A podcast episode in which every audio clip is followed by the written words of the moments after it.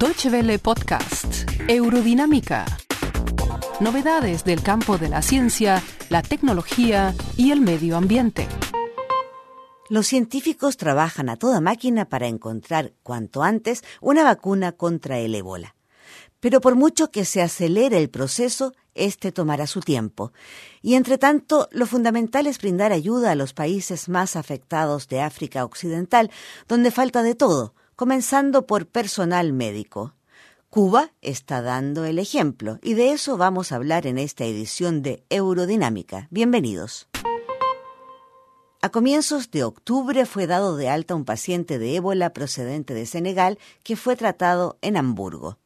No se le dio ningún medicamento experimental. El tratamiento consistió fundamentalmente en suministrarle mucho líquido y alimentación a través de infusiones, según explicó el doctor Stefan Schmiedel, uno de los médicos tratantes.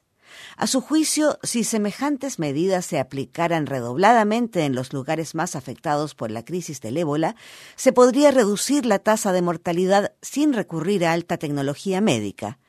Pero el requisito fundamental para ello es contar con suficiente personal sanitario y este escasea en las zonas de África donde más se lo necesita.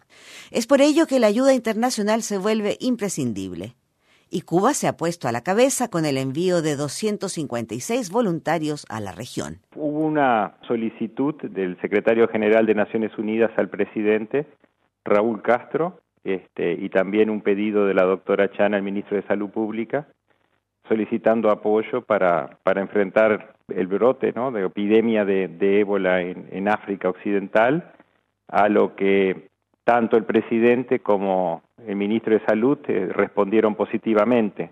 Así lo explica el doctor José Luis Di Fabio, representante de la Organización Panamericana y la Organización Mundial de la Salud en Cuba. Se habló de alrededor de 300 y lo que primero se envía fueron 165 a Sierra Leona.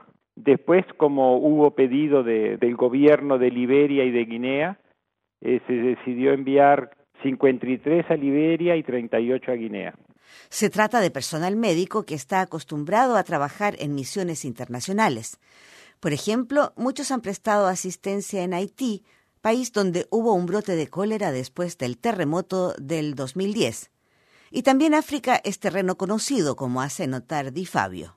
Hay más de 4.000 médicos cubanos en África, trabajando en 39 países o en 35 países.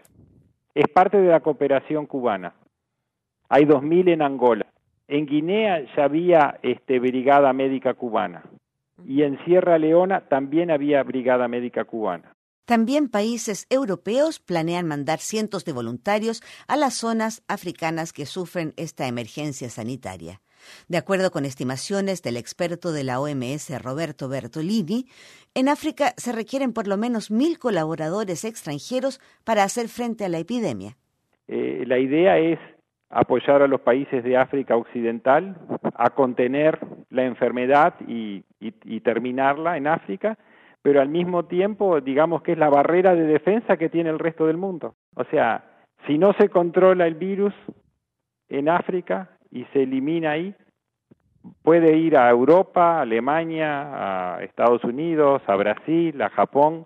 Entonces realmente los cubanos están protegiendo la frontera, digamos. Aunque los expertos consideran que el peligro de contagiarse en Europa es mínimo, la preocupación cunde en la opinión pública por la virulencia de este mal, como indica el profesor Ortwin Ren de la Universidad de Stuttgart.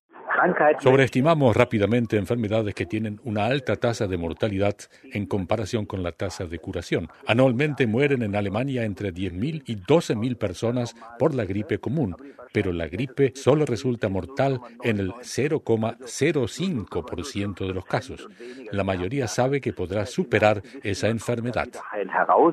Eso es precisamente lo que no ocurre en el caso del ébola, que sigue cobrando víctimas mientras la ciencia intenta acelerar la búsqueda de una vacuna que ponga coto a su propagación. Y hasta aquí llegamos con nuestro programa Eurodinámica, invitándolos a escucharnos de nuevo la semana entrante. Hasta entonces. Muchas gracias por su atención. Más informaciones sobre nuestros contenidos en nuestra página de internet www.de y en Facebook y Twitter.